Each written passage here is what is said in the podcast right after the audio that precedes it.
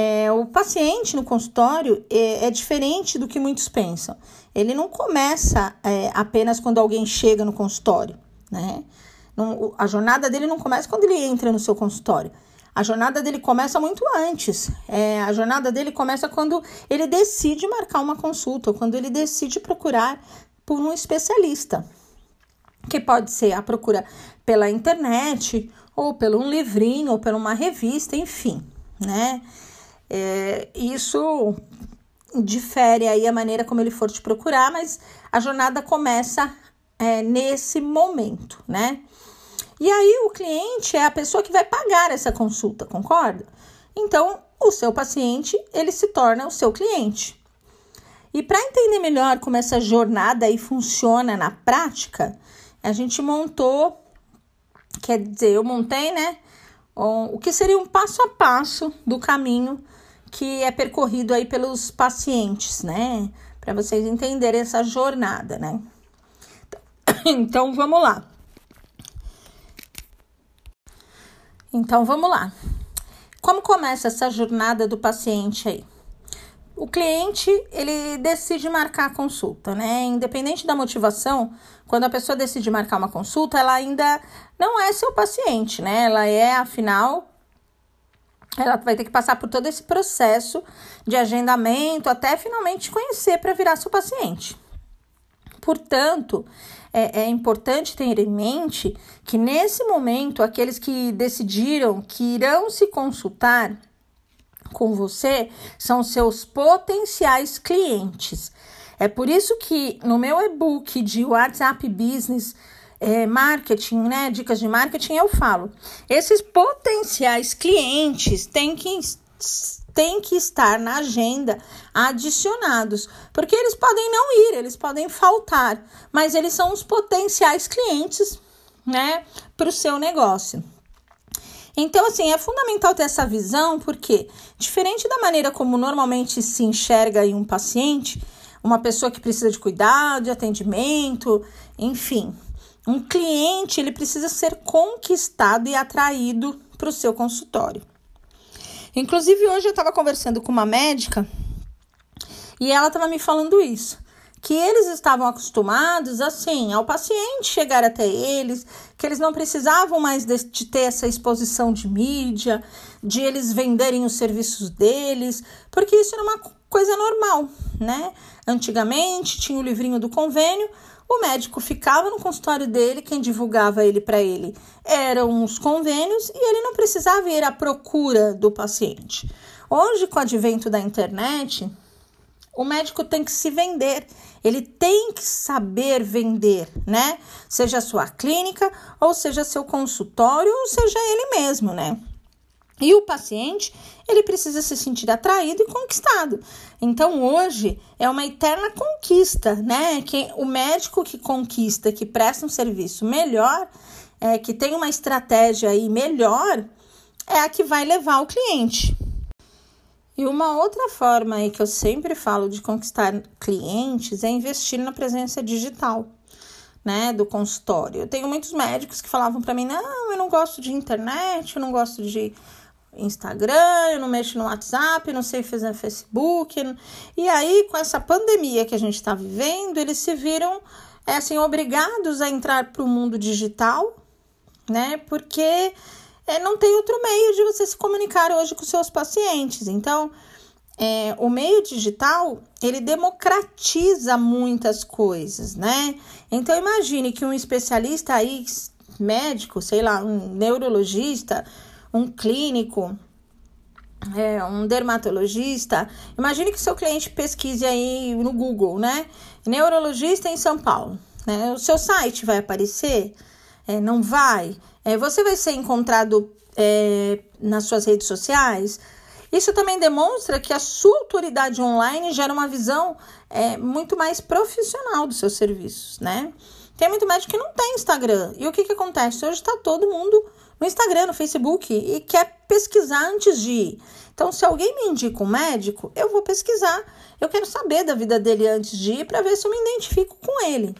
Então, essa é a primeira fase aí da jornada do paciente, que é a fase número um, onde o paciente está decidindo marcar uma consulta com você. A partir daí, a segunda fase é o cliente realiza o agendamento da consulta. Tá, ele conseguiu, ele olhou, ele xeretou, ele viu no Google, ele escolheu o profissional que quer se consultar e finalmente ele consegue aí agendar. Esse processo pode acontecer também de diferentes maneiras, né? E, e infelizmente pode demorar um certo tempo, né? Se o seu consultório é, tem apenas aí a agenda por meio da recepcionista, muitas vezes isso significa que o cliente desiste no meio do caminho. Por quê? A gente vive numa vida muito corrida, concorda? Então, se eu tô dirigindo, tô no carro, eu tenho que ligar. E eu ligo uma vez, eu ligo duas vezes, eu ligo três vezes, e ninguém, e assim, só dá ocupado, chama, não atende. Eu desisto, né? Eu não eu não quero mais marcar ali, eu acabo esquecendo, né? Nem desistindo, eu acabo esquecendo. Então, por que, que eu sempre friso que tem que ter agendamento pelo WhatsApp ou por outra ferramenta para facilitar? No último congresso que eu participei da RD Station, então, é, no último congresso que eu participei de digital, é, até como foi comentado, né, que para a área da saúde, é uma área que ainda não evoluiu tanto no digital, que agora a gente está caminhando para esse, né, esse boom tecnológico. E que as pessoas mais reclamavam era que realmente o tempo para agendar uma consulta, é, ligando, enfim, é, as pessoas tinham menos paciência e assim, não tinham tempo para ficar, né? Esperando aí uma consulta, ligar, atender, marcar, e aí depois a pessoa, ah, é, ficou marcado para tal dia e aí você não tinha como anotar. E aí ficava muito difícil é, essa comunicação. Então eu sempre falo que é, no, no curso eu estou frisando bastante porque essa jornada do paciente cabe muito bem no, na minha apostila de WhatsApp Business para o marketing médico. Porque lá eu falo exatamente isso, que você tem que disponibilizar para o paciente maneiras de que ele chegue até você rápido. Hoje, quem é, facilitar a vida do cliente ou do paciente vai ganhar, né? Então, essa é a mentalidade hoje do digital.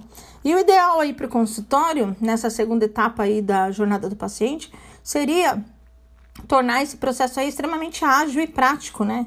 Deixando aí um número de agendamento só de consultas é, 24 horas por dia, que seja o WhatsApp, né?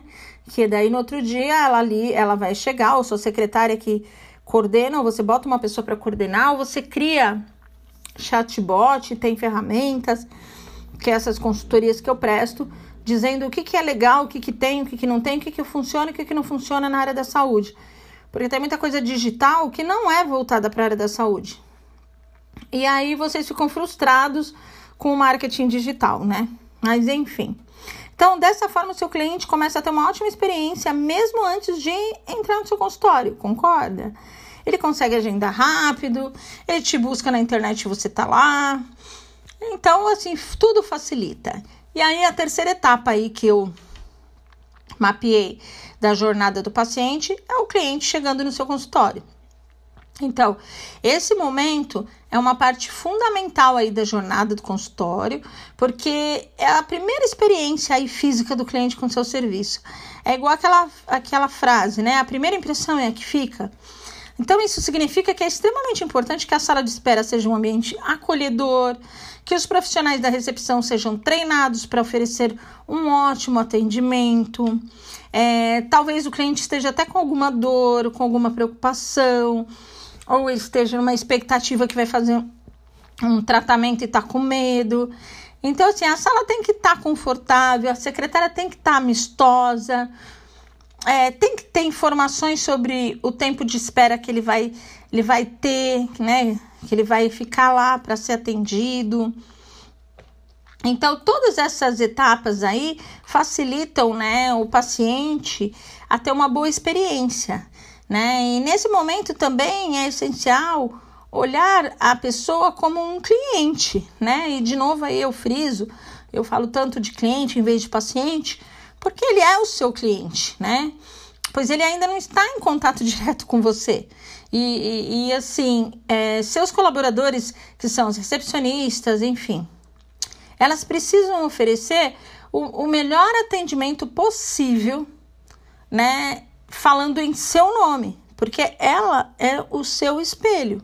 Então, é outra coisa que eu friso para os médicos, que eu treino a equipe toda e que a jornada do paciente a gente mapeia junto aonde estão os gaps e quem está em qual etapa dessa jornada.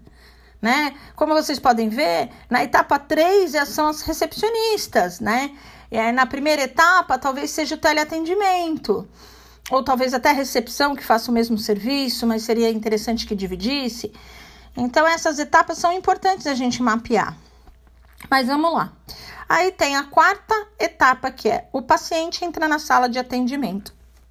Agora sim, o atendimento é, e a experiência tá toda na tua mão, né? E essa experiência está diretamente relacionada com o seu atendimento. E a gente, como viu no começo, né? É, o termo paciente traz essa relação mais humanizada, que é fundamental nesse momento.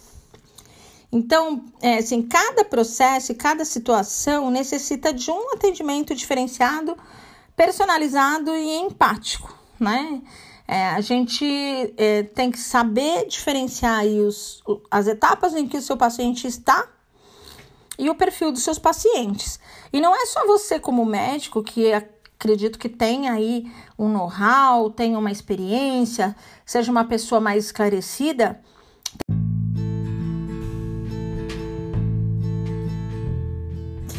Então, assim, a jornada do paciente é, é desenhada e falada, é, é, mais ou menos isso. Eu queria saber de vocês se vocês gostam de podcast, vocês preferem e-book, ou vocês preferem é, eu gravando lives e colocando no Instagram. Até para eu também ter essa percepção para poder passar conhecimento.